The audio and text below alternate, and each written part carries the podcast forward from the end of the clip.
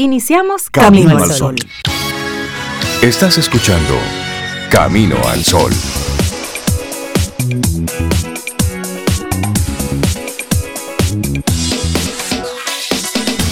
Buenos días, Cintia Ortiz, Sobeida Ramírez y a todos nuestros amigos Camino al Sol oyentes. Buenos días. Hola Rey, buenos días. Buenos días Cintia, Laura Sofía y nuestros amigos y amigas. ¿Cómo están ustedes? Hoy es viernes. Sí. me gusta que hoy sea viernes. Sí, sí, Ya, caí en la cuenta porque cuando Rey saludaba yo iba en mi mente diciendo, hoy estamos a 15 de octubre y yo dije en mi mente, 2016. Ay, mi y yo dije, no, pero yo estoy mal. yo no sé por qué. ¿Qué fue? ¿En qué cápsula del tiempo fue que ella durmió? Chispie, chispie, chispie. No, pero, pero Hoy te lejos. Me fui lejos. Sí, lo que pasa es que hay un caso que tiene varios años y, ayer fue que no, no, no, no, todo. Es posible que te hayas conectado con es. Es posible, es posible, es posible. 2016, no, no, no, no, 2021. Oye, cinco años después. Sí. Bueno, y, tu amigo, amiga Camino al Sol oyente, ¿cómo estás? ¿Cómo, ¿Cómo estuvo la vida? ¿Cómo pasaste el jueves? ¿Cómo está todo? ¿Cómo te sientes hoy? Si quieres, puedes comentárnoslo a través del 849-785-1110. Ese es el número de teléfono de Camino al Sol. Ahí tenemos la aplicación de WhatsApp por el momento, entre otras aplicaciones. Si quieres conectar rápido con nosotros, pues dinos ahí cómo te sientes, desde dónde nos estás escuchando, Mándanos una fotografía de la greca con ese café ahí recién colado. ¿Cómo amanece tu viernes? Mira, la mía ya, ya, la greca ya. Mira la mía aquí también. Ay, sí. Aquí también Qué buena foto, qué buena ah, foto. Ah, caramba, pero usted no ah, dijo nada. Ya, ahí está hecha la foto. Listo. ya, la hiciste, Rey. Ya. Sí, ya está la foto. Esto es rápido, sí. Aquí nos relaja. Porque Salud a todo el que tenga un café en sus manos o a su alrededor. Eso. Si quiere, brinde con por nosotros. Un buen día. Sí, hay que brindar por un buen día. Porque mire, de verdad que ayer llegó un momento, bueno, pues uno a través de las diferentes redes uno se va enterando al minuto de lo que va ocurriendo en el día. Ya no es como en aquella época en la que tú tenías que esperar un noticiario en particular a una hora para que enterara de qué había pasado en el mundo. No, ya tú te vas enterando en el momento. Entonces ayer de verdad que entre una cosa y otra yo no daba crédito al jueves que estábamos viviendo.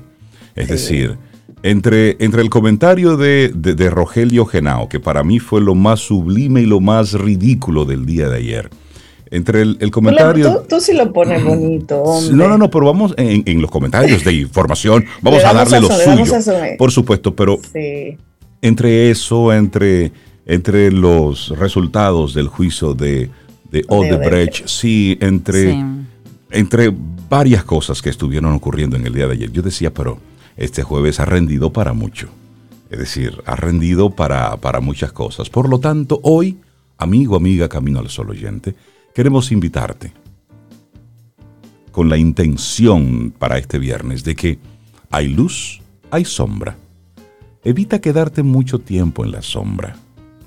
¿Mm? Esa es la invitación que queremos hacer. Y me gusta esa invitación de evitar quedarse mucho tiempo, porque a veces entrarnos, reconocer nuestra sombra es importantísimo para, para crecer y para eh, reafirmar nuestro ser. Pero quedarse ahí, estoy de acuerdo, hay que salir. Sí, porque hay comentarios que salen desde la sombra hay actitudes que salen desde la sombra. Lo que y sobre todo que todo el mundo tiene sombras. Lo reconozcas o no. Tenemos, y no una, tenemos Todos tenemos sombras. Todos somos capaces, desde el acto más hermoso, más noble, más tierno, más sublime, hasta el más crudo, hasta el más, hasta el más terrible. Es decir, claro. Sí. Pero es por eso. Entender que hay luces, hay sombras, pero en la parte oscura Trata de no quedarte mucho tiempo porque desde ahí es que ocurren las cosas y ocurren comentarios y acciones como las que veíamos en el día de ayer. Es decir, desde la oscuridad es que se hacen comentarios de esa naturaleza. Pero nosotros arrancamos nuestro programa, tenemos invitados como cada día muy especiales para pasar este viernes de la mejor manera posible. Recordándote nuestra página web, caminoalsol.do. Esa es nuestra web y siempre conectamos a través de estación 97.7 FM. Arrancamos con música. Hoy es el Día Internacional de las Mujeres Rurales, Cintia Sobe. Claro, y ese día tiene como objetivo, de hecho, el reconocimiento a ese papel decisivo de las mujeres en el desarrollo, en la seguridad alimentaria y en la erradicación de la pobreza de esas zonas. La mujer rural desempeña una función clave a sus hogares y a sus comunidades porque precisamente eso ayuda a alcanzar la seguridad alimentaria y nutricional de su entorno, a generar ingresos, a mejorar los medios de subsistencia en su entorno. Y realmente las las mujeres, y eso lo decía eso el otro día, tienen una particularidad y es que cuando una mujer genera, cuando una mujer progresa, progresa su entorno. Así es. Así se vuelven entes eh, multiplicadores. Y en promedio, en promedio, las mujeres representan más o menos el 40% de la fuerza laboral agrícola en los países en desarrollo y a veces llegan hasta el 50%, sobre todo en áreas de África y Asia. O sea que la, es, muy fuerte, muy poderosa el, cómo se involucran las mujeres en la, en la agricultura. Aquí en el país no, no tengo datos, no tengo cuál sería ese porcentaje, porque aquí la agricultura ha ido bajando hace mucho tiempo, ¿no? Ha, ido bajando, pero, Los trabajadores de la agricultura, me imagino. Sí, hemos tenido mucha, mucha inmigración hacia la ciudad, pero la mujer que está en el campo la mujer hecha para adelante. Nosotros Hemos, eh, hemos visitado junto con Milka Hernández en algunos momentos, hemos visitado algunas comunidades rurales donde la voz cantante quienes la llevan son mujeres. Sí. Es decir, trabajando café orgánico, trabajando cacao, eh, desarrollando eh, proyectos de piscicultura, es decir, son mujeres desarrollando proyectos por su comunidad. Eh, y realmente es. es. muy importante el, el, papel de la mujer rural en todo el mundo, pero hay que destacar el papel de la mujer dominicana en el campo. Esos diferentes concursos, reconocimientos, premiaciones que se han hecho eh, por ejemplo, Sur Futuro con su proyecto de siembra de agua, ha destacado el trabajo de muchísimas mujeres, valiosísimas, haciendo trabajos ahí de forma silente, pero por décadas, por años, trabajando ahí para el desarrollo y la sostenibilidad de su, de su lugar, de su espacio. También el Banco BHD ha destacado en sus diferentes momentos los trabajos de la mujer campesina, ahí de la mujer que desde su rinconcito está haciendo grandes aportes a toda la comunidad. Y mira, encuentro ahora aquí en la Oficina Nacional de Estadística unos datos del año 2019 que hicieron un estudio que arrojó que existe una cantidad considerable de mujeres. El 25% de mujeres encuestadas son dueñas o propietarias de tierras, pero al mismo tiempo ese estudio identificó que muchas de estas no son las productoras principales a pesar de participar en la toma de decisiones y en las labores de explotación. voy a profundizar, a ver, buscar más datos sobre las mujeres en el, en el, campo. Y así arrancamos nosotros nuestro programa Camino al Sol. Laboratorio Patria Rivas presenta en Camino al Sol la reflexión del día.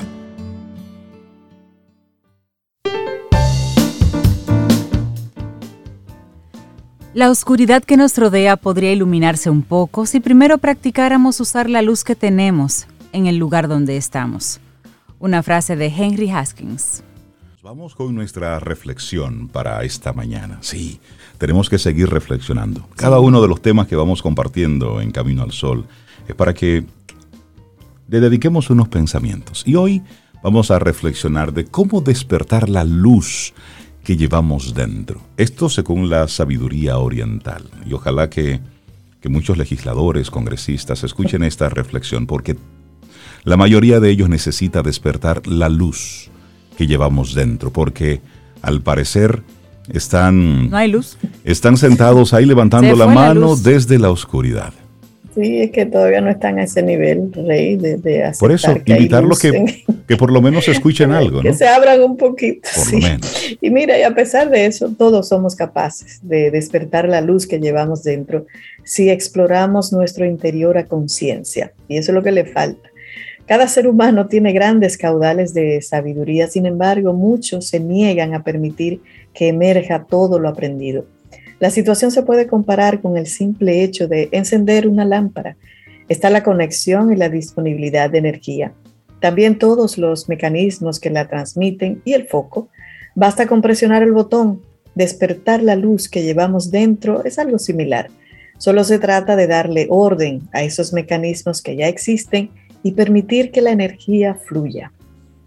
Y los sabios orientales nos han dado valiosas pistas sobre la mejor manera de despertar la luz que llevamos dentro. Lo único que se necesita es voluntad para hacerlo. La luz que emerge de ello nos permite clarificar nuestro camino e incluso ser un faro para otros. Y aquí te vamos a presentar algunas acciones que pueden ayudarte a ello. La primera de ellas es, conéctate con tu sabio interior. Cada día encierra un aprendizaje. Algunos lo buscan y lo encuentran. Otros simplemente prefieren pasar página cuanto antes y concentrarse solo en el día que vendrá. En este último caso lo que evidencia es una desconexión de lo que somos. Basta con reflexionar por un breve lapso cada día, examinar brevemente lo que logramos, lo que perdimos, lo que dijimos, también lo que avanzamos y lo que retrocedimos. Y de ese simple acto podemos extraer valiosas lecciones y construir una sabiduría propia. Y esto, esto contribuye a despertar la luz que llevamos dentro. Bueno, y luego, escuchemos para despertar la luz que llevamos dentro. Este es importante. La escucha es una función superior, tanto de la mente como del espíritu. Implica despojarse de prejuicios y permitir que el otro se exprese con total libertad, como si estuviera escribiendo su historia en un papel en blanco. Solo es posible cuando hay un profundo respeto hacia el otro y la capacidad de abrirse plenamente a él. La escucha respetuosa y amorosa es por sí misma una manera de despertar la luz que llevamos dentro. Más que cualquier otra cosa, ayuda a los demás a que se escuchen a sí mismos sin interferencias. Pero voy a repetirlo, la escucha es una función superior. Así es. Y bueno, otra acción importante, enfócate en tus sueños. Donde hay sueños hay vida y donde hay vida también hay luz. Una forma de despertar la luz que llevamos dentro es focalizar nuestros deseos. Esto implica forjarnos metas y objetivos elevados y no cejar en el camino hacia ellos. Luchar por los sueños propios nos ilumina interior y exteriormente. Es algo que nos inspira a mejorar, a perseverar y a ser tenaces. También inspira a otros. Quien va en busca de lo que desea es un libro abierto para los demás, ya que enseña con el ejemplo. El mundo es mejor cuando cada quien lucha por lo que ama. Otra estrategia, aprende a expresarte desde el amor. El amor es mucho más que un sentimiento romántico. Quien lo siente es afortunado. Se enriquece mucho a sí mismo por el solo hecho de experimentar todo lo que implica amar. Se trata de un sentimiento que aporta una luz cálida y confortante a la vida porque hace que todo se vea diferente. De lo que hablamos aquí no es del amor de pareja, aunque se haya incluido, claro, pero se experimenta amor por cualquier ser viviente, por el paisaje, por la vida misma. Si hay algo que contribuye a despertar la luz que llevamos dentro, es el amor. Este sentimiento, por supuesto, debe expresarse. Los gestos, las palabras y las acciones son un medio para que se manifieste. Cuando una persona se expresa desde el amor, hace que todo se ilumine a su alrededor, captura lo mejor de los demás y sobre todo nutre positivamente a quienes están en su entorno. Así que esa es la, siguiente idea que te compartimos. Aprende a expresarte desde el amor. Y luego, busca todo lo que apaciente tu alma. No hay manera de despertar la luz que llevamos dentro si no cultivamos la paz interior. Son muchos los estímulos que recibimos y que nos llevan a enturbiar el espíritu, a ponerlo ahí medio oscuro. La prisa, la ira, el rechazo, bueno, hay un largo etcétera ahí. No son pocas las realidades que conspiran contra nuestra tranquilidad. Por eso, es importante que aprendamos a encontrar espacios que apacienten el espíritu. Estos pueden ser físicos o abstractos. Sería aconsejable que cada quien diseñara sus propios rituales para volver a la calma. No es posible encontrar la luz si la mente no es un espejo sereno que la refleje. Y aquí lo importante, Rey Cintia, todos, todos somos luz Dentro de cada uno de nosotros habita un sabio que es capaz de hacer del mundo un lugar mejor. La realidad nos obliga a mirar mucho hacia afuera y poco dentro de nosotros mismos. No permitamos que esto ocurra. Busquemos nuestra luz. Así es, cómo despertar la luz que llevamos dentro, según la sabiduría oriental, escrito por Edith Sánchez y ha sido nuestra reflexión aquí en Camino al Sol. Laboratorio Patria Rivas presenta En Camino al Sol, la reflexión del día.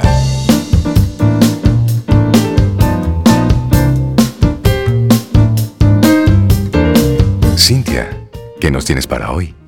Camino al Sol. Pues una frase de Aristóteles Onassis, pero a propósito de nuestro tema de las luces y las sombras que llevamos dentro. Y él decía, durante nuestros momentos más oscuros debemos centrarnos en ver la luz. Ay, ay, ay. Ya, esto se fue ya. Ya esto está bajando ya. Ahí hay una cabina al solo oyente que nos envía una fotografía de un arbolito, de un arbolito pelado. Me imagino que el nos enviará la fotografía del arbolito ya rebosante de luces. Sacó aireárselo, eso es importante, ah. Rey. Sacar a ah. que coja aire el arbolito, coja energía, luz. Rey, mira, yo, yo no me puedo quedar con esta. Nos mandaron de que a darte un té así de tranquilizante, de manzanilla, pero no, no, me niego. No, yo no me, tomo eso, de verdad que no. puede ser eh, suave, tú sabes, como tierno, como rey, así como bien centrado, pero hay acciones señores, que no, no, no, no, tenemos que tranquilizarlo, no, hay que decirlo y expresarlo. Además, Rey tiene la suficiente inteligencia emocional para expresar su ira, su descontento, su rechazo a eso con altura. Pero no podemos tranquilizarlo, hay que dejarlo que se exprese. Hay momentos, hay momentos en los que hay que hacerse sentir y hacerlo con la propiedad y con la responsabilidad que amerite el mismo el momento. Exactamente. Porque no podemos eh, confundir eh, la palabra que es con P, ¿verdad? No, no, no. Es decir, estamos aquí, estamos observando, estamos pendientes y ante algo que no es correcto, pues hay que hacerlo, hay que hacerlo saber. Y eso, y eso aplica para todos nosotros que en algún momento eh, a veces pensamos que Evitar el conflicto siempre, no, hay conflictos que no se evitan, hay cosas que hay que decirlas. Es decir, la, asertividad en la comunicación está en ese momento, cuando usted siente que tiene, tiene que decir algo. Ahora, el cómo lo dice es ahí eh, donde está la, eh, diferencia. la diferencia y la inteligencia emocional. Porque hay momentos, evidentemente, donde se desbordan las pasiones y está bien, eso es humano. Ahora bien, todo de todo usted puede hablarlo, poniendo, poniéndose en su justo lugar, tal cual como lo que tú eres. Por eso, si es sea lo que a usted le indigna, dígalo. Si usted va a un comercio y usted se siente maltratado, con altura, con respeto, diga que usted no se siente bien tratado. Si usted compra algo y, el producto no es correcto, vaya y devuélvalo y dígalo y reclámelo, porque eso forma parte de, la, de lo que es ser ciudadano, hacer valer su derecho. Y estos, estos señores se deben al pueblo, porque fue el pueblo que los puso ahí con un voto. Por lo tanto, ellos no tienen patente o licencia de corso para hacer y decir lo que quieran, no. Cada palabra que un legislador diga no es inocente y debe ser escuchada y cuestionada por todos los ciudadanos. Por el pueblo que lo puso ahí, así es. Esa época del narigoneo, ya eso pasó. Como ciudadanos tenemos que hacer valer nuestra voz. Y si cada uno de nosotros lo hace, ellos van a tomar cada vez más en cuenta, cada vez que vayan a decir algo, van a cuidarse un poquitito más y van a actuar diferente. Pero eso es desde el pueblo que pasa. Y eso es ejercer la democracia. Así que muchísimas gracias a ese camino al sol oyente. Y si me traen el tececito, me lo bebo, pero sigo hablando. Exacto. Así es. Bueno, y le damos la bienvenida y los buenos días ahí a Dalul Ordey, que ya nos está acompañando y que va ahí también escuchando y asintiendo con el tema que tenemos en el día de hoy. Dalul, licenciada en psicología, doctora en neurociencias, cognitiva aplicada, directora de psicología infantil en neurotraining y amiga y colega y de todo de Camino al Sol. Dalul, buenos días. Buenos días, yo soy de la corriente de Rey, realmente eh, no, no, no podemos callar. Eh, y, es un rol nuestro de los que tenemos eh, un poco más de acceso a, influir en poder hacerle conciencia a otros y, el, y, el, incentivar a que otros también levanten su voz, porque al final somos todos los que estamos siendo afectados, porque es un tema que afecta a nuestra sociedad en sentido general. Eso lo vemos a veces como muy lejos, eso a mí no me va a pasar. No, no importa, aunque le pase a otra gente que esté muy lejos de usted, es un ciudadano dominicano y se está legislando para que le suceda a otras personas. Y ahí, bueno, empatando con eso, un poco lo que decía Rey de la comunicación asertiva, que tiene que ver un poco con el tema que, que traigo el día de hoy, que tiene que ver precisamente con cómo nos presentamos ante los demás, cómo nosotros dentro de, nuestra realidad como seres humanos, como personas, podemos dar la mejor imagen nuestra al otro para poder obtener mejores resultados de lo que quiero conseguir. Eh, en un artículo que se le, en una, una, entrevista que se le hizo a una persona que había ganado el récord Guinness por haber sido la persona más exitosa en, en el área de ventas de su, de su de su división de trabajo, le preguntaron qué, qué, qué cosas, qué consejos él, daba para que las otras personas pues pudieran eh, desarrollar esas habilidades de poder proyectarse adecuadamente, de poder venderse adecuadamente, ahí eh, trayendo un poco a Isaías, ¿no? De cómo yo puedo empoderarme de lo que yo soy y que el otro también lo vea para que me compre eh, la idea, el proyecto o simplemente para compartir una opinión. Y ahí él habla de cuatro cosas que a mí me parecieron bastante eh, interesantes. Y la primera va directamente con lo que acaba de pasar con el senador y es, nunca hagas algo de lo cual en algún momento te puedas sentir avergonzado, porque eso te va a perseguir, no porque el otro lo sepa, sino porque está aquí, en tu mente. Y entonces va a producir que de alguna manera la imagen, tu imagen personal, lo que tú quieres proyectar, se vea desmejorado. Em, el segundo punto que él, que él recomendaba es el darte el reconocimiento cuando lo mereces. Nosotros somos muy rápidos en criticarnos, en acabarnos, en ser eh, duros con nosotros mismos y somos muy parcos a la hora de ser lo contrario, de realmente decir, óyeme, hoy las cosas salieron bien, hoy, oye, me hice un arrocito que me quedó, o eh, eh, pude enviar un informe que realmente quedó muy bien hecho, ¿no? Eh, ¿no? No importa la magnitud de lo que haya sido positivo, es el hecho de empezar a reconocerlo y si es más de uno, mejor todavía, porque eso va alimentando tu confianza y va reforzando esa imagen que tienes de ti mismo.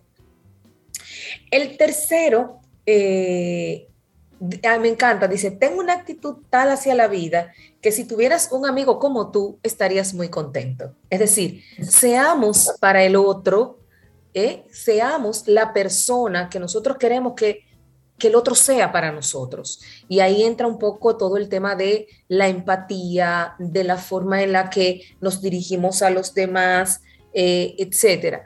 Entonces, eso, que de eso vamos a seguir hablando ahora. Y la cuarta cosa que él decía es, trata a la otra persona como si fuera la persona más importante del mundo. Señores, como estamos ahora con todas las situaciones a nivel social, a nivel eh, de salud, a todos, la otra persona, el otro, cualquiera que sea, nuestros hijos, nuestros vecinos, un desconocido, necesita saber que tiene un valor como persona. Y ese valor como persona yo se lo puedo reconocer dándole una sonrisa, dándole los buenos días, cediendo el paso, eh, eh, eh, reconociendo alguna, alguna acción que haya hecho esa persona. Eso va en crecimiento primero de mí como persona y segundo del otro y eso va creando un círculo virtuoso porque cuando usted le dice a una persona que a lo mejor no se está esperando que tú le dijeras, óyeme, qué bonita tú estás hoy, qué bien te queda ese color, óyeme, el rostro le cambia, la, la, percepción de su propio día le cambia y ya tú vas a tener una persona que va a estar con una mejor actitud ante la vida, ante las situaciones y ante los problemas que, y, lo va, y va a tener mejores herramientas para enfrentarlo. Entonces, antes de salir, antes de, tener una reunión, de ir al supermercado, de salir a conducir a la calle, póngase en los zapatos de la otra persona y vamos a tratar de, presentar de la mejor manera posible eso que somos. Y eso implica también el tema de que como me veo por fuera, también a veces es un reflejo de lo que siento. Hay días que usted dice, oye, no hay forma de que me vea, estoy fea, hoy no me queda bien, mejor no mira, mejor no me salgo. Sí, sí. Entonces, sí, Cintia lo decía, tengo, tengo el feo revuelto. Entonces, cuando eso sucede, ¿qué podemos hacer para que ese feo no esté tan revuelto?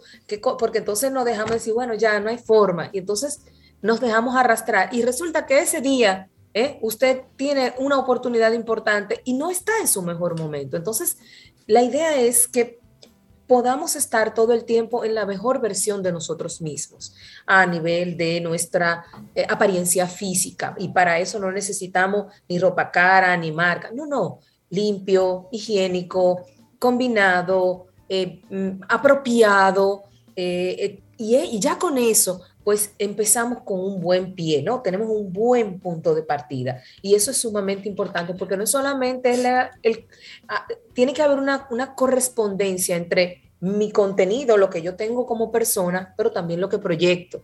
¿eh? Y aquí lamentablemente somos una sociedad que todavía es muy estereotipada en ese sentido. Y de repente no nos, no nos entra en la cabeza que una persona que sea muy exitosa, que sea eh, número uno en su área, sea una persona desenfadada, que ande en tenis, que ande en jean, que ande con un t-shirt. Ahora, eh, eh, entonces, pero anda bien puesta.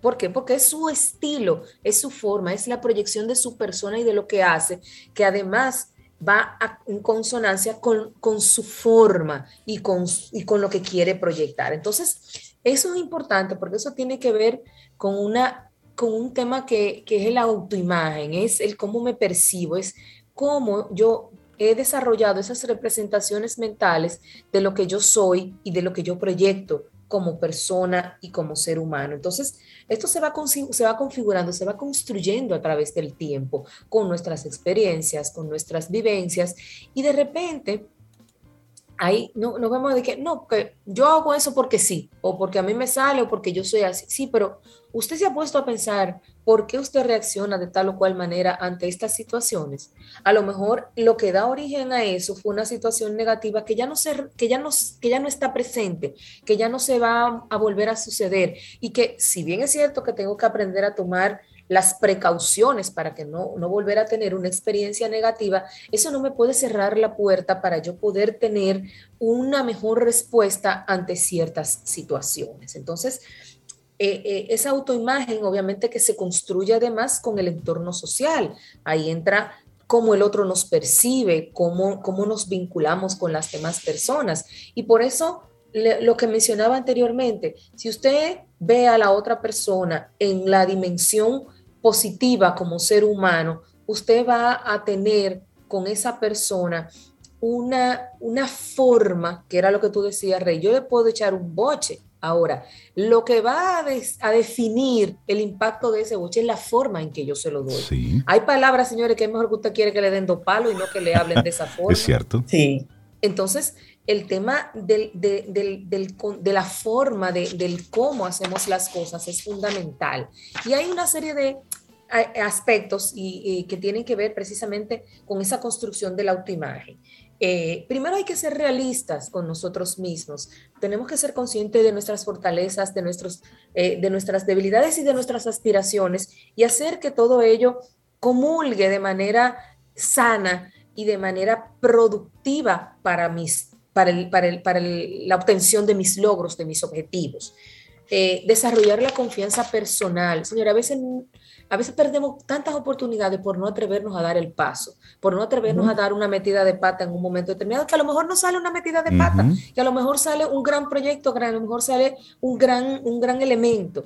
Y entonces perdemos la oportunidad por no atrevernos a dar el paso, por no tener esa confianza en nuestras capacidades, en nuestras habilidades, en, los que, en lo que podemos lograr cuando nos proponemos algo. A mí esta me encanta tratarse con respeto y con amor. Tenemos que primero ser respetuosos y amorosos con nosotros mismos para poder transmitirlo a los demás. Y allí entra el tema de no juzgarnos tan duramente, no eh, eh, reconocer aquellas pequeñas cosas que vamos logrando, sacar un tiempo de, calidad para mí mismo, para darme un bañito caliente, para sentarme a leer un libro, para echarle agua a mis maticas, para pasear a mi perrito, para compartir con mis amistades con un café o con una bebida espirituosa, con lo que sea. Entonces, ese, ese, ese autocuidado es el paso, es uno de los pasos fundamentales para el desarrollo de esa buena imagen personal que tenemos que ir desarrollando. Eh, ser conscientes, como decíamos, de nuestras debilidades y de nuestras fortalezas, de manera que podamos trabajar ambas en favor de lo que queremos. Y hay un autor que se llama Festinger, que habla de que muchas veces la autoimagen nos lleva a la comparación. Y la comparación no es mala, siempre que esa comparación venga acompañada de una acción proactiva de mejora de la persona. Cuando yo me comparo para denigrarme, para echarme a menos, para decir, caramba, fulano siempre le va bien y a mí me va mal. Entonces ahí esa comparación no es positiva, esa comparación va en detrimento de esa autoimagen. Entonces, ese, ese, ese compararnos con nuestro ideal, por ejemplo, de ver, bueno, a mí me encantaría ser una gran fotógrafa, bueno, ¿qué yo voy a hacer para lograr eso? A mí me encantaría ser como X fotógrafo, bueno, pues yo voy a ver sus fotos, yo voy a practicar, yo voy a leer un libro, pero que eso nos lleve a acciones positivas en favor de nosotros mismos.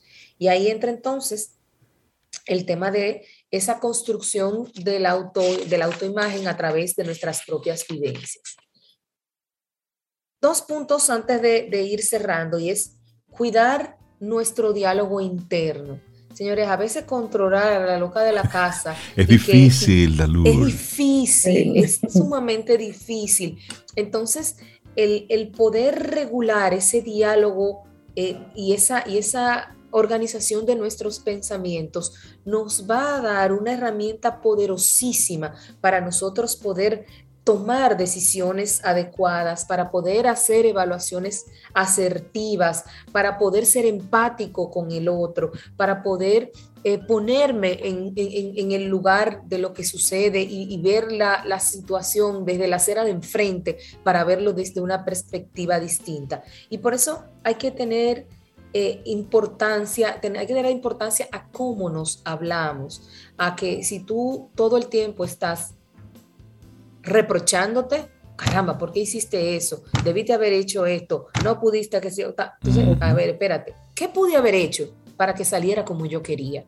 Al final estamos diciendo lo mismo, pero volvemos a lo, anterior, es la forma. No es lo mismo que yo diga, eh, caramba, debí haber hecho tal cosa, a pude haber hecho para poder, para que saliera mejor, porque igual también el tema del diálogo interno, del pensamiento, nos ayuda a estructurar mejor nuestra acción, nuestra actuación. Pero cuando eso está todo desordenado, cuando yo no sé ni dónde empiezo, ni dónde termino y que se me cruzan las cosas, entonces así mismo va a ser mi actuación, así mismo va a ser lo que voy a decir, lo que voy a, lo que voy a presentar y lo que voy a proyectar, y eso obviamente que eh, no necesariamente va a jugar a nuestro favor.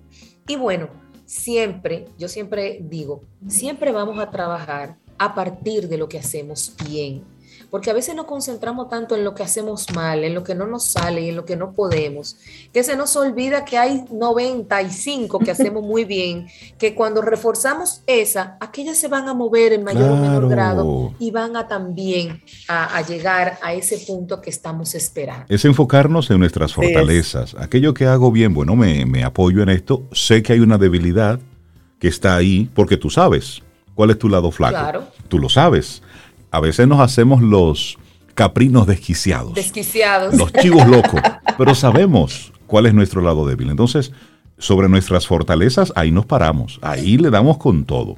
y luego eso que tenemos que trabajar, bueno, pues lo vamos trabajando con la conciencia y hasta la tranquilidad mental de que la perfección no existe. Existe el trabajo, la mejora, el por supuesto, siempre puedes hacerlo un poquitito mejor, siempre puedes esforzarte y empujarte. sí, siempre, pero lo perfecto no existe. Inclusive aquello que es nuestra fortaleza, tampoco eso es perfecto. Lo hacemos bien, nos destacamos a lo mejor, pero inclusive ahí no somos perfectos. Entonces también nos quitamos esa mochila llena de piedras de la perfección, la hacemos a un lado y nos, nos tratamos con cariño, Dalul. Y vamos más ligeros por la vida. Dios. Señores, la vida es un ratico. Un chin, como me dijo una amiga mía, y un chin, y uno no sabe cuánto dura ese chin. Ese chin. Ay, sí. De, ese chin no sabemos qué tan chin dura. Exactamente. Dale la gente que se quiera poner en contacto contigo, muchos, muchos, muchas flores para el tema que tú has estado compartiéndonos hoy. Dice Tayana, lindo tema, lindas palabras, me encanta. Son flores para ti, Dalul. Gracias. Igual es, es, para que sigamos construyendo eh, una comunidad que realmente pueda empezar a producir esos cambios que queremos ver en nuestra sociedad. Eh, que yo creo que eso es parte de lo que hacemos desde aquí de Camino al Sol. Así que muchísimas gracias. Lindo fin de semana. Eh, y seguimos. Por supuesto. Gracias. Un abrazo. Un abrazo. A, a, Neurotraining Rayita Bajo RD o a los teléfonos 809-532-1992. Lindo día. Mm, disfruta tu café en compañía de Camino al Sol.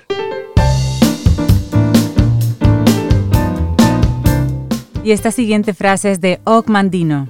Dice, amaré la luz porque me muestra el camino. Sin embargo, voy a soportar la oscuridad porque me muestra las estrellas. Conectamos, recuerda, a través de estación 97.7 FM y también a través de caminoalsol.do.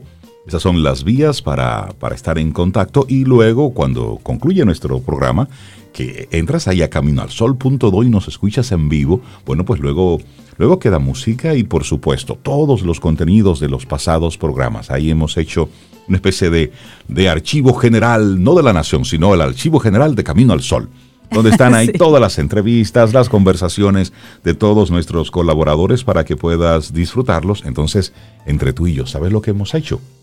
Hemos aprovechado las diferentes plataformas de podcast y ahí hemos puesto todas las entrevistas para que tú puedas escucharla en Spotify, en Apple Podcast, en Google Podcast, todos esos lugares que terminan en podcast. Ahí tú escuchas los diferentes contenidos de Camino al Sol. Para que conectes con nosotros. Por ejemplo, cada una de las conversaciones que tenemos con María Elena Azuat están disponibles en nuestra página web, que son un, un espacio para consulta, y por supuesto para reflexionar. Y ya que la mencioné, pues les damos los buenos días y la bienvenida a María Elena Azuad, psicóloga y psicoterapeuta. Buenos días, ¿cómo estás María? Muy bien, muchas gracias. Buenos días a ustedes. Eh, bueno, yo hoy tengo un tema que se llama el proyecto sentido. Y ahí, antes de meterme yo en la profundidad, como ustedes dicen, esto de Camino al Sol, supongo que fue un proyecto sentido por ustedes. Así es. Y que sin querer queriendo tiene un objetivo consciente, pero también debe tener un objetivo que a lo mejor está claro, a lo mejor no, que está a nivel del inconsciente. ¿sí? Y en ese sentido, eh, y perdónenme atrevimiento, quisiera preguntar, ¿de dónde nace para ti, Rey, para Sobera, para Laura, eh, esta, esta idea de este programa? Ok, el cuento largo te lo vamos a hacer corto, ¿sí? Exacto. Ok, Camino al Sol es el programa de radio que a Cintia y a mí nos hubiese gustado escuchar y o encontrar en la radio, cuando en la mañana temprano nos dirigíamos a nuestros lugares de trabajo. Eso es como un primer punto de partida. No encontrábamos algo con el que pudiéramos sintonizar. Luego se da la oportunidad de, un, de desarrollar un, un proyecto, porque lo permitían los espacios laborales. Y nos sentamos a diseñar un programa de desarrollo humano para tocar los temas que de forma convencional nosotros hablábamos con nuestros amigos, que no son las cosas que de manera eh, normal se hablaba en un programa de radio convencional, porque la radio matutina en ese tiempo, te estoy hablando de hace 10 años, solamente tenía política y deportes. Deportes no, pelota y política y no había un espacio para hablar sobre otros temas, sobre otras cosas que nosotros decíamos, pero es que hay tanto contenido, hay tanta información buena, de valor, y hay tantos profesionales con los que podemos hablar de tantas cosas que podemos salirnos del, de lo típico, de lo tradicional. Entonces ahí surge la idea de crear un tipo de contenido totalmente diferente, pero que traiga de forma consciente, de forma intencionada, un contenido de valor, que nosotros entendíamos que podía tener un espacio y que podía aportar algo. Esa era como la, intención inicial y por supuesto que estuviese acompañado de música. Esto fue un proyecto que comencé a concebirlo, eh, luego Cintia comenzó a, a, hacerlo crecer, luego sumamos a Sobeida. Sobeida cuando conoce el proyecto dice, Rey, tú no puedes sacar eso sin mí, porque Sobeida y yo veníamos de hacer radio en mediados de los 90. Habíamos perdido el contacto por asuntos profesionales, luego reconectamos, la vida nos reconectó. Mira, Sobe, tengo este proyecto, ¿qué te parece? Rey, quiero volver, eh, volver a la radio y quiero volver así contigo con un proyecto como este. Y bueno, así comenzó a surgir Camino al Sol de una forma u otra. Sobe, Cintia, si se entre un café, entre un café fue eso, una conversación y un café, María Elena. que, no fue casual, digámoslo de esta manera. ¿sí? Eh, y yo les pregunto esto porque en base al tema de hoy del proyecto Sentido, si yo hago una analogía entre lo que ha significado, incluyendo para mí el programa de ustedes, es como si fuéramos eh, en una, la humanidad, la población dominicana, pues no voy a decir todo el mundo, pero en general, fuéramos todos nadando en una corriente. Exacto. En una corriente que vamos viendo, en el caso que ustedes me ponen, que hace falta estos temas. Entonces ustedes en lugar de luchar contra la corriente, buscan otra corriente y empiezan cuando encuentran esa corriente a llamar a los otros pesos y decirle, hey, vengan para acá, que esta puede ser una nueva opción de ver el mundo, una nueva opción de tomar conciencia. Porque si seguimos todos en la misma corriente de la competencia, del egoísmo, de pensar nada más en nosotros, de ver el éxito como lo económico, no vamos a llegar a buen puerto. Sí, entonces hago esta analogía porque el programa y ustedes y todos los que estamos colaborando somos esta especie de peces que estamos buscando otras corrientes. Exacto. En este caso, Rey habla de desarrollo humano, otras corrientes para una humanidad mejor. ¿Sí? Y en ese sentido es que quiero tomar valga la redundancia, el proyecto Sentido. Me gusta el nombre. Eh, fíjense, cuando uno habla del proyecto Sentido, uno dice, yo siento que esto es lo mío y le doy para allá, como en este caso el programa. Sin embargo, el proyecto Sentido tiene más que ver desde el punto de vista conceptual con la siguiente historia que les voy a contar, es la historia de un psico-oncólogo llamado Mark Freche. Y la biografía de este hombre nace así. Mark Freche, eh, los padres de él, su madre, eh, vivió en la época de la Segunda Guerra Mundial. Parece que ella comete algunas eh, ilegalidades y la juzgan para llevarla presa. Y ella y el esposo deciden que es mejor embarazarse para que o no la manden a la cárcel o ella esté en la cárcel de manera más confortable.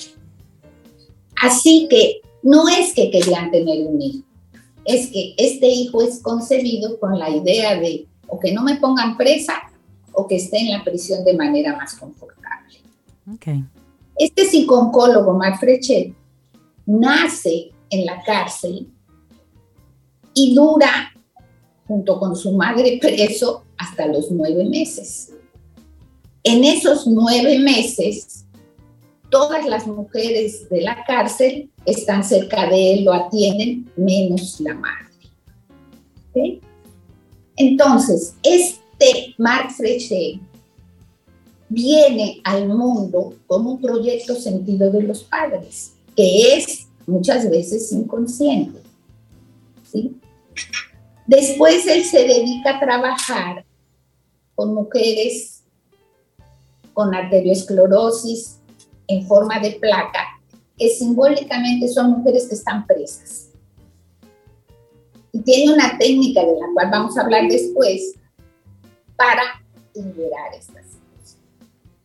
Entonces, el proyecto sentido, desde esta visión conceptual, se refiere fundamentalmente a todas aquellas cosas que los padres, la familia, transmite de manera inconsciente a este niño que se va a concebir, que está en gestación y que incluso nace.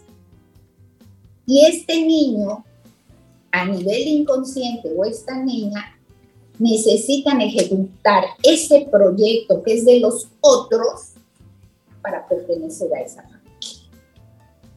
Y cuando este proyecto es como lo que le pasó a Mac Freche, que pudo él eh, salir de esto, hay muchos otros que no lo pueden hacer. Así que de lo que quiero hablar es de este proyecto sentido, antes de la concepción, durante la concepción y al final de la concepción, y cómo esto marca la vida de las personas. Se llega a extremos de hablar, por ejemplo, que usted es una persona que inicia proyectos, hace una cosa maravillosa y a la hora que hay que presentarlos o que ejecutarlo, pierde todo el gas. Ok. Y se retira. O hay otros que para hacer un proyecto andan buscando otras personas. ¿Sí? O hay otros que ni inician el proyecto porque dicen, ¿para qué? Estoy hablando de cosas actuales. Sí, sí. Lo que le pasa a las personas. No quiere esto decir que les pase esto solo por el proyecto sentido de sus padres. Hay muchas otras variables. Pero hoy con un microscopio vamos a ver el proyecto sentido, que tiene que ver con los pensamientos y vivencias en el, de los padres en el momento de la concepción, gestación y nacimiento. Sé también que hoy día hay muchísima información y que los padres, las personas que quieren hijos, están muy sumergidos en información y no pueden, no pueden más. O sea, una cosa dice, una, a veces se contradicen. Entonces yo les diría, ¿qué información buscar a estas personas que quieren tener un hijo, que han tenido un hijo o mujeres embarazadas? Hay que buscar lo que resuene con usted, no hay que buscar todo lo que dicen los expertos porque nos vamos a volver locos. Sí. Sí. Unos expertos dicen, usted quiere que el niño no llore, eh, no se levante en la noche y duerma, déjelo llorar. Que llore. Otros expertos dicen, no, muy por el contrario, el niño necesita contención, el niño necesita un espacio. Y entonces volvemos locos a todo ese cardumen de peces que va en esa corriente. Y hoy lo que queremos es decir, volteen un poquito, hay otras corrientes. Hay otras corrientes, hay otras cosas. Hay otras corrientes, otra cosa. Así que entonces, el proyecto sentido es fundamentalmente la expectativa inconsciente, inconsciente, ¿verdad? colocar en el niño o en la niña, cuya finalidad es reparar el árbol genealógico. Reparar el, el árbol, genealógico, wow. Es decir, ir recogiendo ese pasado. Sí, sí. Es como que, eh, a ver, hay muchos ejemplos, pero vamos a suponer, eh, muere un niño, el hijo de una familia, y la familia decide tener casi inmediatamente otro hijo inconscientemente ese otro hijo va a sustituir al que murió. Y más si le ponen el mismo nombre. Sí. Y todo eso pasa, bueno, el ponerle el mismo nombre casi es un acto, bueno, es un acto consciente, pero esa sustitución afectiva sucede desde el inconsciente. Sucede desde el inconsciente, además se carga este nuevo niño o niña con todo el peso del duelo, la tristeza de un hijo que murió. O se concibe un hijo diciendo, bueno, esta relación está, está difícil, vamos a meternos en un hijo para que esto se resuelva. Entonces viene el hijo con la misión de resolver la situación conflictiva de la pareja. ¿Sí? O muere un familiar, el papá, la mamá de uno de los miembros de la pareja, entonces el hijo viene a llenar ese vacío que ha dejado mi padre. ¿Sí? O viene un hijo en una situación donde, eh, como este ejemplo que les pongo al inicio, de que para que estén más confortables, que la mamá no haya estado en la cárcel. Todos estos ejemplos marcan la vida de las personas. Y lo que trata de hacerse a nivel inconsciente es arreglar el árbol y uno de los argumentos que se usan son el siguiente. Las mujeres cuando nacen, nacemos con los óvulos y el número de óvulos y la calidad genética de los óvulos que vamos a utilizar en nuestra vida. Mi madre le pasó lo mismo, a mi madre, a la madre de mi madre lo mismo. Es decir, los óvulos no se dividen. Los óvulos traen la carga genética de los y ocurre Y la razón de por qué se reproduce ese inconsciente familiar tiene tres explicaciones. Una es la biológica, otra es la vincular y otra es la de la epigenética. Que no voy a profundizar hoy en esto, porque quiero hablar fundamentalmente de la técnica que él utilizaba o utiliza para resolver esta situación. Él decía, si yo tengo un proyecto sentido que no es el mío, ¿cómo yo encuentro mi propio sentido? Él tiene una técnica que se llama volver a nacer. Y volver a nacer implica hacer conciencia qué ocurría en la familia de mis padres en el momento de la concepción. Uno dirá, ¿y cómo yo me voy a acordar? Pero uno investiga, uno pregunta. Cuando los padres son suficientemente abiertos, le pueden hablar de qué era lo que estaba pasando. Y en este proceso, que no es de un día para otro, se renuncia al proyecto sentido de los padres y empieza a abrirse la posibilidad de encontrar el de uno mismo. ¿Sí? Esta es una técnica que existe para reencontrarse uno con los nuevos programas. Y quiero poner algún ejemplo. Eh, había una mujer que fue a consulta y que dijo que todos los hermanos, absolutamente todos, tenían una tendencia a el consumo de aguardiente. Y quería ella saber por qué se empezó a investigar la historia y resulta ser que la pareja de mamá y papá era una pareja donde el padre se ausentaba muchas, mucho tiempo y luego volvía. En este volver, la mujer quedó embarazada de esta paciente. Pero como cada vez que volvía se armaba una fiesta, se bebía, se bailaba, se de todo. Se inicia la concepción de esta persona bajo situación de alcohol. Exacto. Un ambiente festivo, eso era lo que, lo que se percibía. Y le queda uno instalado ahí en esa, en esa ah, memoria, mm. Pero lo que yo quiero aclarar es que esta es una explicación muy unidireccional y muy unidimensional. Claro, claro. Hay muchas otras variables que pueden fortalecer esto o diluirlo. Esta es una, ¿sí? Porque no es lo mismo que usted, por ejemplo, como dicen aquí, un proyecto sentido es diferente, eh, por ejemplo, marca en el parto. ¿Cómo usted tuvo el parto? Fue un parto que se alargó muchísimo y que al final hubo que hacer cesárea. Esto es diferente a un parto que viene rapidísimo. Y ellos dicen, esto determina cómo se asumen los proyectos en la vida. Pero si ese es el único hecho que ocurre y después lo relacional cambia, esto no tiene por qué marcar necesariamente.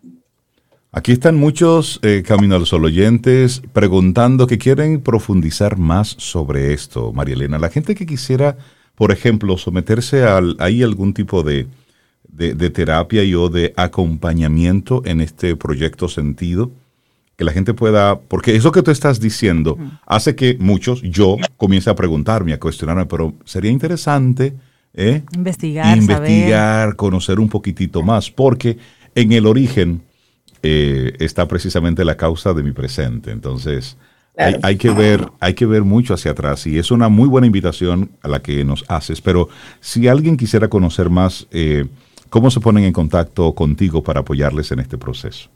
Sí, es en el WhatsApp 809-868-0886.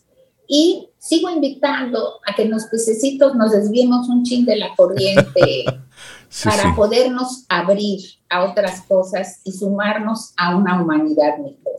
El mundo es abundancia. Así que esto todavía tiene hilo que cortarse. Por supuesto. pero mucho. Creo que es bueno que hagamos una parte dos, porque son muchas las preguntas que se quedan. que tengas un excelente día. Muchísimas gracias. Gracias por tu tema, María Elena. Hacemos una breve pausa y retornamos en breve. Esto es Camino al Sol. ¿Quieres formar parte de la comunidad Camino al Sol por WhatsApp? 849-785-1110. Camino al Sol.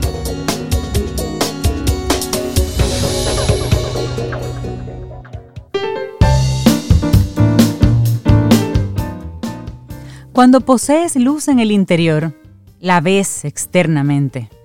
Ana Isning. Seguimos avanzando. Esto es Camino al Sol. Muchísimas gracias por conectar con nosotros.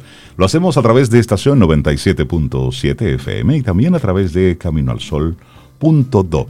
Le damos los buenos días, la bienvenida a Milka Hernández, experta en marketing turístico. Ella es catedrática universitaria y recientemente estuvo colaborando con todo el equipo que trajo hacia República Dominicana el Guinness Record del mangú más mangú del mundo. Milka Hernández, buenos días, bienvenida, ¿cómo estás? Bien, bendecida y victoria. ay, ay, ay, cuánto tiempo que no escuchaba eso. Bendecida y victoria. Como dice por ahí, nadie puede juzgarme, solo Dios puede juzgarme.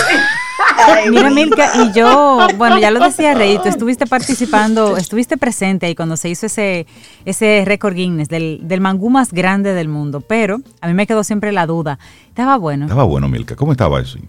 Plátano, estaba bueno. Yo tengo que hablar con María Marte, con el chef Gonel, de verdad que este muchacho Almircar Gonel, no niega cómo se llama Almircar, tú ves ese nombre, como que le da ese power. Amilcar. Este, este, equipo de trabajo, señores, miren, lo, las cosas más importantes que yo me quedo de este Guinness, porque hemos visto muchas veces personas que han querido eh, conseguir un Guinness y no lo han logrado una y otra vez. Sí. ¿Ustedes saben cuál fue el éxito de esto? Además de que se llevaron 4.500 unidades de plátano de tamaño. 4.500 unidades. Unidades de plátano verde de tamaño para conseguir pues ese mangú de unos 800 y pico de libras, que de mangú más de 200 y pico de cebolla, porque el Guinness eh, pues exigía que se compartiera pues con otro producto y la cebolla era el topping. Lo vimos, lo vimos. ¿Por qué se ve rojo arriba? Porque un mangú encebollado. Eh, así que se hace el mangú. Desde la vega, pero alineada la cebolla, ese grito, con naranja agria vegana, señor. Claro, que eso es. Pero ahí estuvo la República. Pero óyeme, hay que hablar con ellos para ver cuál fue eh, la técnica, porque no, eso estaba, miren,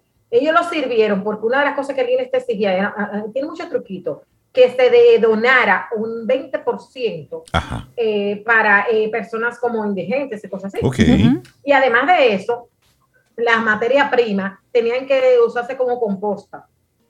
No, tenía que reciclarse. Ok, toda esa cáscara. y toda la cáscara y todo ese récord Guinness va a ser muy complejo, porque ellos aplicaron todas las técnicas, de verdad que Almircar es una persona como líder de equipo que es admirable, porque él buscó una, una serie de recoveco y de quiquilla que es dificilísimo. Imagínense, señores, solamente chef de renombre, ahí habían cerca de 30, déjenme quitarme tu arete porque están sonando, cerca de 30 chefs de renombre habían ahí. Estamos hablando que se unió lo, la esencia de la clase gastronómica dominicana para trabajar por eso. Yo creo que lo más bello, además, a mí se me salieron las lágrimas cuando este hombre dijo que lo ganamos, pero lo más lindo fue ver a todos esos chefs trabajando. Teníamos desde el día anterior a las 10 de la mañana se empezó a pelar plátano. Esta que está aquí peló plátano para el resto, para ganar ese Guinness. Ah, tú tienes un certificado también. Ahí no, está. a mí tenía mi certificado, pero yo pelé. Ok, fueron tres plátanos. Pero eso de Fueron como. Tampoco es... usted peló tres, usted peló. Es así, esos, es así. Esos es así. tres que tú pelaste hicieron la diferencia. Efectivamente. Claro. Yo peleé, yo, le, yo me senté, yo estaba al lado del alcalde de Tamayo, Minciadín, que fue pues él y su esposa, junto con un equipo que llevaron de Tamayo, pues se fajaron ahí a pelar plátano con esa expertise que ellos tienen. Y yo un momento le dije, eh, don Minciadín, usted sabe que yo estoy aquí como eh, gabinete de comunicación, relaciones públicas, eh, para apoyar todo lo que es la iniciativa de Plátano de Tamayo. Usted me va a disculpar, pero yo realmente lo mío no te la plaza. lo no se va a poder seguir, porque se van, se van a quedar sin plátano. Yo no sé qué fue lo que a mí me dio, señores, pero yo no pasé tres plátanos. Pero retomo el tema. El éxito de este récord Guinness, liderado por lo que es Conel Enterprise, donde Almir Cargonel y su esposa Pamela, de la mano de la chef eh, dos estrellas Michelin, María Marte, se consiguió esto. Fue la unión. Qué bien. Estamos hablando de cerca de 30 chefs sin ningún tipo de ego. Ahí todo el mundo hizo lo, que, había que lo que, había que, hacer. Eh, fue un equipo súper bien liderado. Y el Guinness, ellos no lo tienen del mago más grande. El Guinness lo tienen del trabajo de dominicanos unidos por una causa más grande, más hermosa. Dominicanos buenos haciendo cosas allí buenas. para vivirlo. A mí se me aguaron los ojos porque era cada momento, cada minuto que pasaba, cuánto llevamos, cómo vamos. Entonces, oye, lo que pasa, un error, que hubiera un chef sin el gorrito transparente o alguien sin el gorrito que tenía que tener cerca del Guinness, te tumba por Guinness. Sí.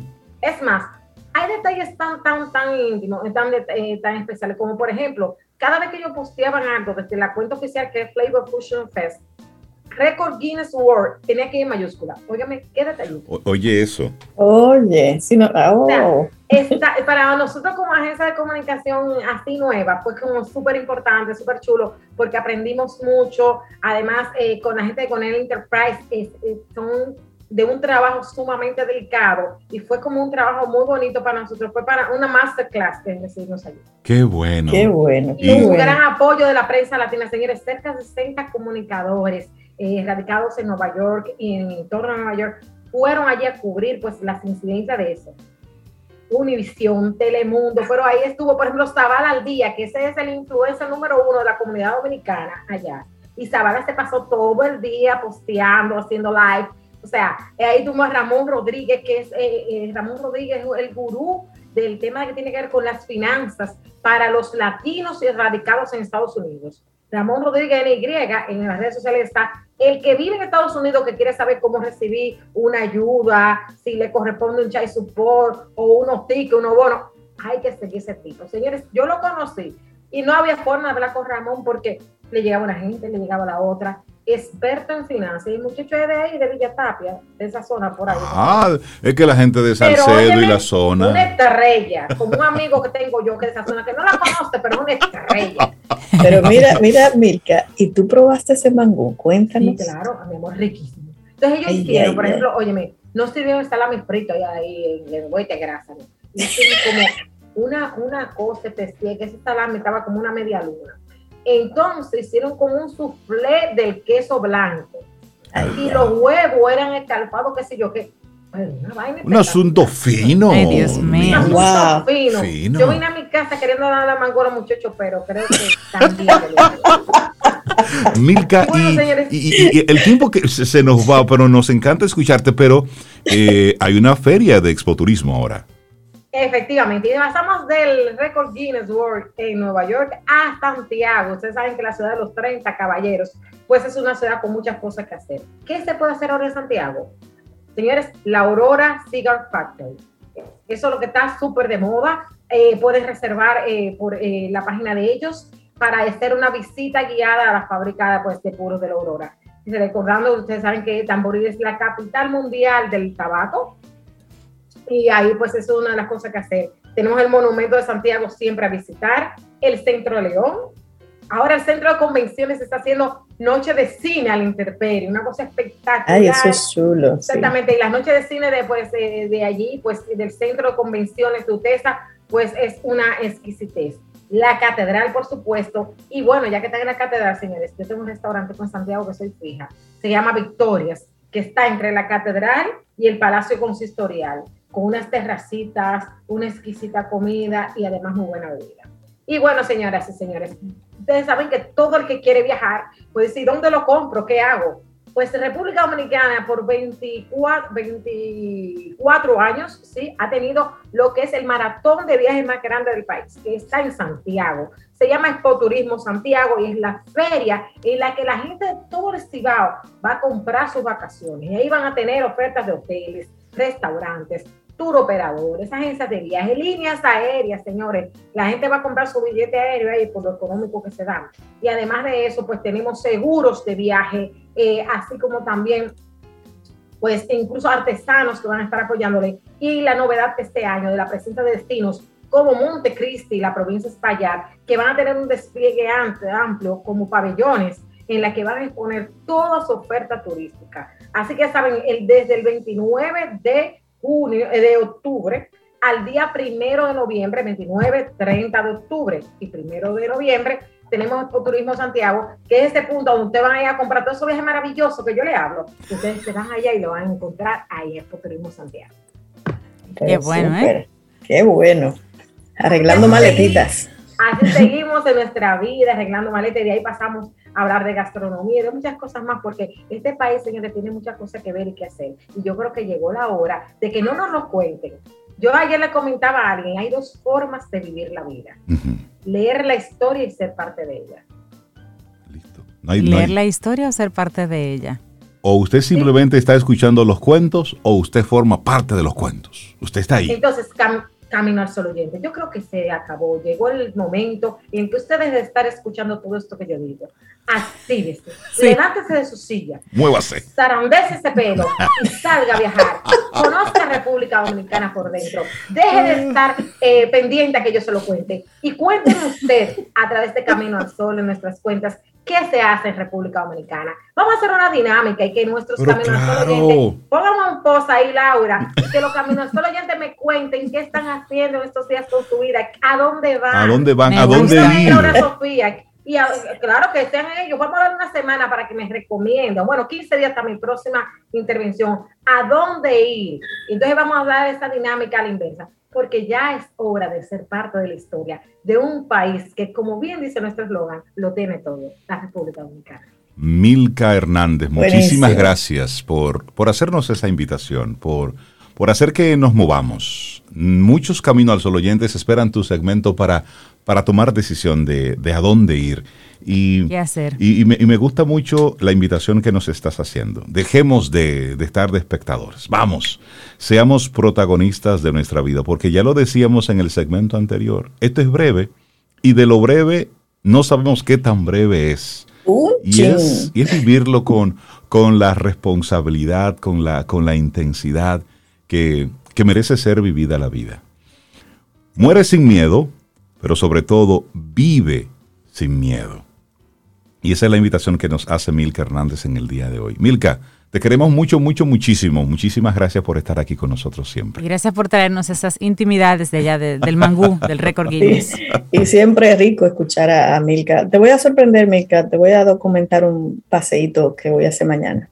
Ah, mañana mismo. Me siguen en las redes sociales, Milka Hernández RD, arroba pasión por RD, etiquéteme Camino al Sol Oyente. Tienen 15 días para demostrarme qué se puede hacer. Eso. Me gusta, me gusta. ¿Y a dónde vamos? Parte de la historia. El reto Milka. ahora hágame a mí, que sea yo su lectora. Eso. qué bueno. Y nosotros así vamos llegando ya poco a poco al final de nuestro programa. Milka, que tengas un lindísimo fin de semana. Sabemos que así será. Y nosotros así vamos ya llegando al final de nuestro programa agradeciendo cada uno de los mensajes que nos han estado enviando a través de nuestro número de teléfono en el que tenemos el WhatsApp, el 849-785-1110. Muchas gracias por, por, sus mensajes, por sus palabras, por su cariño, por, sus, por sus afectos y también por sus reflexiones.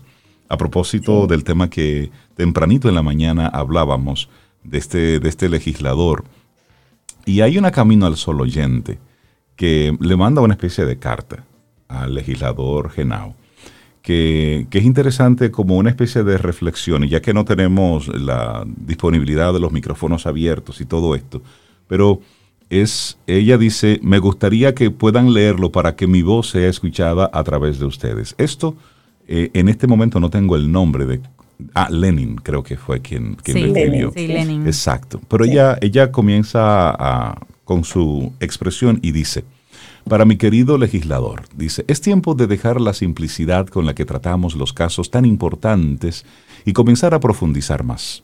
¿Por qué una mujer rechaza sexualmente a su pareja? No estamos hablando de un desconocido que solicita sexo a una desconocida, no, es a su pareja. ¿Acaso es por el cansancio de todo un día de arduo trabajo u oficios? ¿O es el periodo menstrual? ¿Es acaso por salud? ¿Por una enfermedad? Estas son algunas de las razones en ocasiones normales en las que una mujer le dice no a su marido. Debemos también estudiar y profundizar en las razones, fuera de las mencionadas, en las que una mujer pierde el apetito sexual por su marido, maltrato, descuido, infidelidad, irresponsabilidad o cualquier tipo de violencia de parejas. Señor legislador, nuestras mujeres dominicanas nos dan múltiples síntomas de violencia intrafamiliar y el rechazo sexual es una de ellas. No tomemos esto a la ligera y profundicemos. Usted está en esa posición para profundizar en las cosas que yo no puedo y dirigir a un pueblo para tomar las decisiones más sabias y correctas. Si usted no es capaz, entonces, con valor y humildad, renuncie a su legislatura.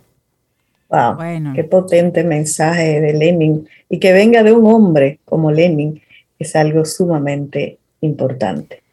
Wow, qué mensaje. Sí, sí. Es, para, es para reflexionar. Señores, para reflexionar. llegamos al final de nuestro programa. Que tengamos un día preciosísimo y el próximo lunes, si el universo sigue conspirando, sigue, yo creo, yo creo que sí si usted quiere, y nosotros estamos aquí, tendremos Podemos soltar. Y esperamos que hayas disfrutado del contenido del día de hoy. Recuerda nuestras vías para mantenernos en contacto. Hola arroba caminoalsol.do. Visita nuestra web y amplía más de nuestro contenido. Caminoalsol.do. Hasta, una, próxima, edición. Y pásala bien.